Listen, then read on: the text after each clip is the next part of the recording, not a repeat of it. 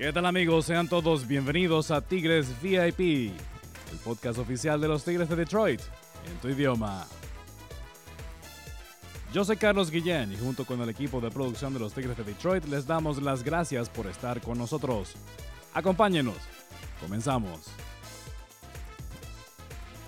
¿Y con cuál tema empezar más que con Miguel Cabrera? El venezolano llegó a 3.000 imparables el pasado sábado 23 de abril en el primer juego de una doble cartelera ante los Rockies de Colorado, pero ya la emoción se sentía desde muchos días atrás en Comerica Park cuando el equipo arrancó una serie en casa ante los Yankees de Nueva York. Mucha polémica en aquel turno en que Miguel Cabrera recibió ese boleto intencional de parte del manager Aaron Boone, pero no importó, la mesa estaba servida para que fuera este sábado 23, uno de los días más importantes de la historia de los Tigres de Detroit. Por supuesto, la emoción se sentía desde temprano en la mañana, muchas personas hacían largas colas desde afuera de Comerica Park para obtener la oportunidad de presenciar a Miguel haciendo historia, uniéndose a una gran élite de jugadores que solo han alcanzado la marca de 3.000 imparables en las grandes ligas en su historia.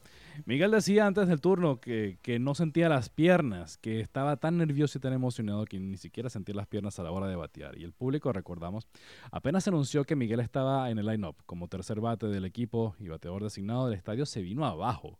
Comerica Park se vino abajo nada más de saber que Miguel estaba jugando en ese juego. Y cuando vino a tomar el turno, el primer turno del juego para él, pues la ovación fue tan estruendosa que estamos seguros que se llegó a escuchar hasta en Windsor, Canadá. El derecho venezolano Antonio Sensatela era el encargado de hacer los envíos y por supuesto le vino con recta para intentar pasar a Miguel Cabrera. Eh, pues en definitiva fueron tres picheos y el tercero una recta adentro, lo que Miguel haciendo de las suyas como ha sido característica, es casi que su firma, un batazo hacia el bosque derecho para pisar por vez número 3000 la primera base a consecuencia de uno de sus batazos. Inmediatamente, fuegos artificiales empezaron a salir desde el bosque central. El ex jugador de los Tigres, José Iglesias, fue el primero en felicitarlo, en venir a darle un abrazo a Miguel, mientras el resto de sus compañeros saltaban al terreno para felicitarlo. Su familia también estuvo presente en el terreno para recibirlo y darle ese gran abrazo y la bendición de parte de su mamá. Antes, recordamos que, su hijo le había pedido que por favor hiciera un baile, algo especial, algo diferente cuando diera el batazo y Miguel por supuesto le había dicho que no. Cosa que no pasó porque yendo él desde primera base hacia su familia donde estaban cerca del dogado de tercera, Miguel, lo pueden ver en las imágenes, pega un bailecito para abrazar a su, a su pequeñín y al resto de la familia que le estaba dando la felicitación, por supuesto de parte de su familia como tal, de la fanaticada de los Tigres de Detroit, de Venezuela y de los fanáticos del béisbol de grandes ligas como tal. Todos estuvimos metidos en ese abrazo. A todos a quienes les encantan los numeritos, las estadísticas y todos esos datos bien profundos y rebuscados, busquen papel y lápiz, porque aquí voy con algunas cositas. Miguel Cabrera, al alcanzar el imparable número 3000, se convierte en el jugador número 33 en la historia en alcanzar esa marca de imparables. Luego también se convierte en el séptimo jugador en la historia de las grandes ligas en alcanzar tanto 3.000 imparables y 500 honrones, sumándose a Hank Aaron, Willie Mays, Eddie Murray, Rafael Palmeiro, Albert Pujols y Alex Rodríguez. Dato importante, de todos estos que les acabo de decir, el promedio de 310 de Miguel Cabrera de por vida es el mejor. Miguel se convirtió en el primer venezolano y el sexto jugador no nacido en Estados Unidos en alcanzar la marca, uniéndose a Adrián Beltré, Roberto Clemente, Rafael Palmeiro, Albert Pujols e Ichiro Suzuki. También se convierte en el primer jugador de la década del 2020 en adelante en alcanzar la marca de los 3.000 imparables. El más reciente recordamos que fue Pujols en el 2018, antes fue Adrián Beltré en julio del 2017, Ichiro Suzuki allá en Denver en el 2016 y Alex Rodríguez en 2015. También Miguel Cabrera se convierte en el tercer jugador en la historia de los Tigres en alcanzar la marca usando el uniforme de los Tigres de Detroit, el All English D. Los otros dos, Ty Cobb, el 19 de agosto del año 21, y Al Kaline, el 24 de septiembre del 74. Ya para cerrar, le cuento de que, un dato curioso, de acuerdo con Alias Sports Bureau, Miguel se convirtió en el cuarto jugador en la historia de las mayores en alcanzar su hit número 3000 en contra de los Rockies, sumándose a Ichiro Suzuki, Greg Biggio y Ricky Henderson. El 23 de abril pudo haber pasado como el día de Miguel Cabrera en que alcanzó los 3.000 imparables, pero algunos colegas rebuscaron en la historia y destacaron que esa fecha era importante para Venezuela también y quizás pocos recuerdan este detalle, y es que el 23 de abril del año 39, 1939, debutó en las mayores el primer venezolano, Alejandro El Patón Carrasquel, con los senadores de Washington ante los Yankees de Nueva York. 23 de abril de 39, el 23 de abril del 2022, Miguel Cabrera alcanza la marca de los 3.000 imparables, fecha importante entonces para los venezolanos. Escuchemos ahora lo que dijo Miguel Cabrera luego de haber alcanzado la marca de los 3.000 imparables. Yo, pienso que la historia es muy bonita y de pensar que lo hice en ese día, yo creo que le da más fuerza y más emoción a las cosas que podemos hacer los venezolanos en Grandes Ligas. No, muy emocionante este, ver que este, un país y cante turismo nacional y ver todas esas personas de, Venezuela que vinieron a apoyarnos, este, siempre uno los va a llevar al corazón. No, eso es algo inexplicable. Este, muchos me preguntaron que cómo me sentía, si el 500 o el 3000 o el primer G en Grandes Ligas. Yo le dije que este sentimiento que se siente ahorita es indescriptible, es algo que, que me llena de mucha emoción estoy muy orgulloso de todas las cosas que he hecho en Grandes Ligas y bueno, espero seguir haciendo mis cosas y ayudar al equipo ganar. Uno de los primeros en saltar al terreno una vez que Miguel Cabrera me llegó a la inicial tras el impactazo fue Javier Báez. Escuchemos lo que nos dijo después de ese juego. Eh, de verdad fue una experiencia súper emocionante. Eh, bueno, varias, cada vez que venía, cada vez que Miguel venía a batir con, con, con tener el chance de darle el 3000, solamente con ver los fanáticos bajar de, de del, segundo piso y estar, y lo más cerca del terreno eh, posible para ver ese, ese, ese turno de Miguel y obviamente eh, ese hit 3000. Eh, Súper emocionante. Hablando con los compañeros en el, en el, en el dugout, les le, le estaba hablando que obviamente con mi experiencia eh, se sentía un juego de playoff y obviamente eso, eso es la meta de nosotros, llegar, llegar tratar de llegar lo más lejos que, podemos llegar y meternos en los playoffs. ¿Ustedes le decían algo antes de ese primer turno? ¿Se gastaban bromas? Estaban, ¿Lo dejaban a un lado? ¿Cómo era eso? Sí, en realidad eh, no, no, no hablamos mucho, solamente hablamos de, del turno anterior y el ajuste que tenían, o sea, que tenían que hacer en, viendo, viendo la iPad y el video. Y obviamente eh, yo me sentía súper nervioso y, y, fue obviamente no, me imagino cómo se sentiría él allá en el plato y pero obviamente la experiencia eh, te, enseña todo y, él ha estado aquí en, muchas situaciones de, de, clutch y, obviamente sus números están arriba por, por algo y obviamente le, deseo lo mejor y que, siga echando para adelante.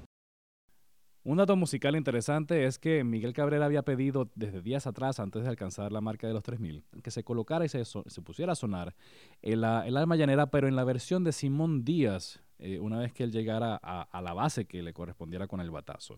Este mensaje, esta petición de Miguel llegó a oídos de la hija de Simón Díaz, Betsy Mar, quien desinteresadamente y de inmediato eh, le cedió los derechos a los Tigres de Detroit para que Miguel, el deseo de Miguel se cumpliera. Y una vez que se pueden escuchar en, en alguno de los más de 37 mil videos que hay en redes sociales, porque había más de 37 mil personas en el estadio ese día, se puede escuchar en el fondo El alma llanera interpretada por Simón Díaz, eh, la versión del tío Simón. Cambiando de tema rapidito, les contamos que Casey Mize y Matt Manning fueron enviados a la sede de Lakeland para hacer rehabilitación. Recordemos que tanto Mize como, Manning eh, tenían problemas en sus brazos de lanzar, Mize específicamente en, la zona cercana al codo, cerca del en el antebrazo, y Manning en el hombro de su brazo derecho. Esperemos que su rehabilitación sea completa, no hay que apurar, porque estos dos son piezas fundamentales de la rotación del manager AJ Hinch. Michael Pineda fue subido la semana pasada para encargarse de uno de los puestos de la rotación. Mientras tanto, eh, pues el, manager AJ Hinch ha estado manejando de manera muy hábil lo que es la rotación de lanzadores.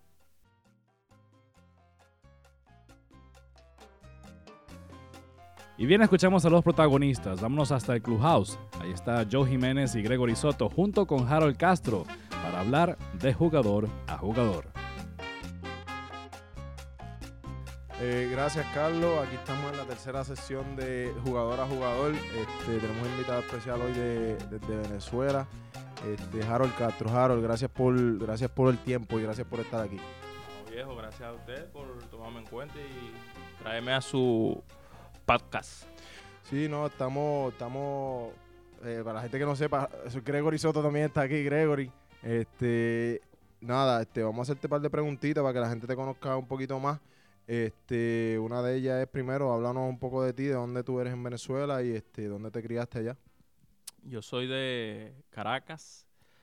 Eh, viví gran parte de mi niñez ahí en, en, Caracas hasta más o menos alrededor de los 11, 12 años.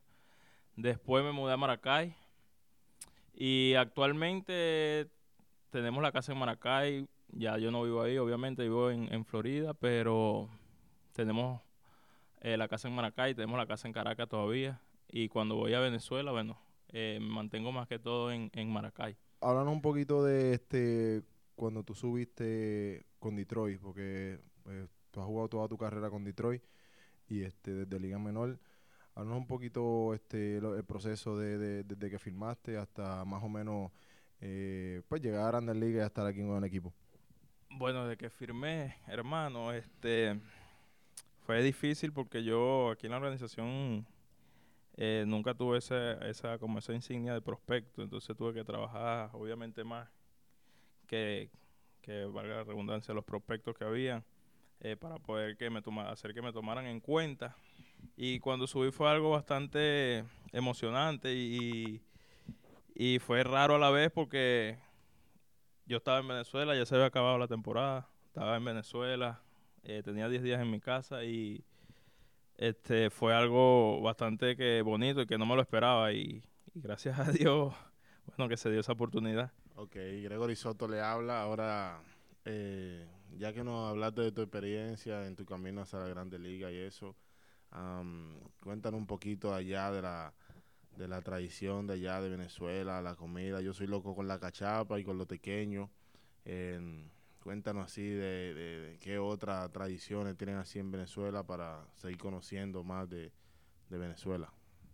Bueno, aparte de la comida y todo eso, tenemos una música que es eh, típica de Venezuela que se llama el joropo. También creo que hay mucha gente de, alrededor del mundo que no sabe eh, sobre, ese, sobre esa, esa música y tenemos otra también que lo usamos más que todo cuando estamos en la playa y todo eso que son los tambores. ¿Eso, eso es como vallenato o cómo es eso? El, el joropo es como música, nosotros le decimos música llanera, no sé cómo podría llamarlo en, en, en Puerto Rico, en Dominicana, que música puede ser más o menos como un típico en, en Dominicana. Mm, eso algo local, algo local de Venezuela. Es algo local de Venezuela, exacto. Arpa, cuatro y maracas. Recientemente eh, Miguel dio los 3000, eh, los, el Hit 3000. Eh, yo sé que Miguel en Venezuela es este un ícono y no tan solo en Venezuela, en béisbol, en el mundo. Eh, es un ícono y, quería quería saber más o menos este pues cómo, cómo se siente que, un venezolano haya llegado a, pues a, tal hazaña y que y qué significa para el país. Mira, para, yo creo que para el país significa muchísimo, de, como tú dices, un orgullo bastante grande que, que un pelotero, valga la redundancia, venezolano, haga, haga tal hazaña. Es bastante difícil. Este, como te dije, es un orgullo bastante grande para, para todo el país, Venezuela. Este, es un, es un ejemplo a seguir. Eh, Mira, se me no tengo palabras para, para, como para describir eso, ese orgullo que, que, uno como venezolano siente. Este, me imagino que, que ya saliendo de venezolano, todos los latinos, porque hacer un logro así de, de esa magnitud, conectar 3.000 G en, en, grandes ligas, tener 500 honrones, eh, está a un doble de, de, los 600 en grandes ligas. Creo que es algo que, que imagínate, es bastante grande.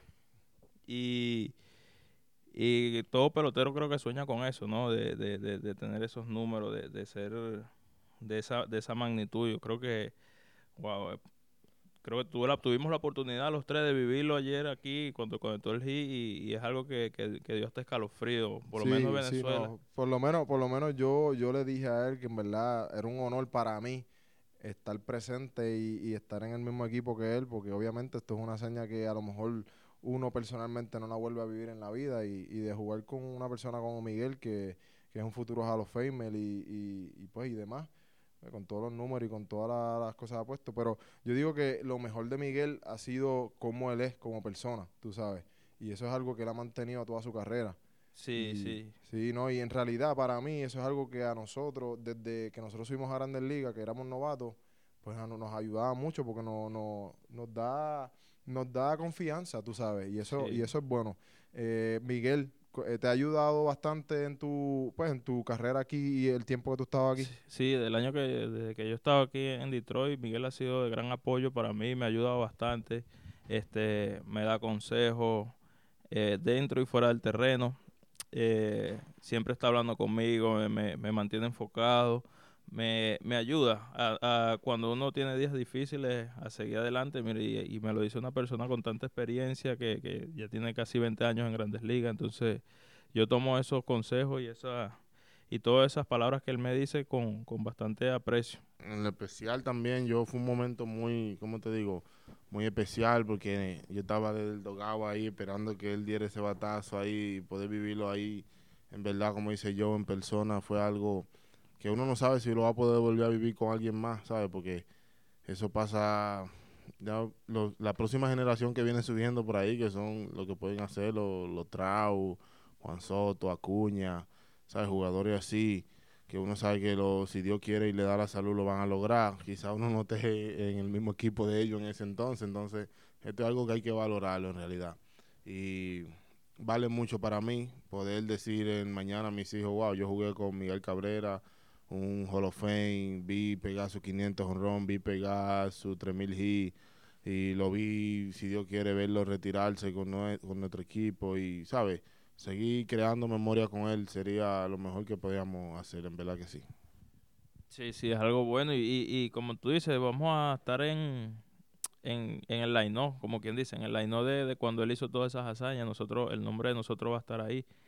Y es algo que, que nos, nos llena de bastante orgullo, pues presenciar eso, como tú dices, uno no sabe cuándo pueda volver a pasar y tenemos que disfrutar el momento porque ahorita estamos aquí, mañana no sabemos, entonces yo creo que gracias a Dios que, que nos dio la oportunidad y, la dicha de, de disfrutar ese momento con Miguel. Pues Harold, cuéntanos un poquito de, de cómo tuviste cómo tuviste este ese turno de Miguel cuando dio el Hit 3000. Obviamente fue en la primera entrada un doble juego, el primer juego, eh, a un venezolano también. ¿Cómo, cómo se sintió esa, esa atmósfera?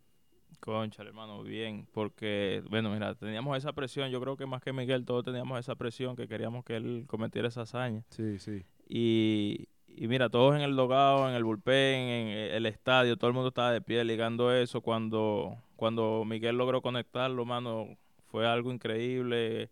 Este, la piel se me erizó cuando colocaron la, la música de, de, de Simón Díaz, que es como el segundo, el segundo himno de nosotros allá en Venezuela. Sí, el al- alma llanera, ¿verdad? El alma llanera, correcto.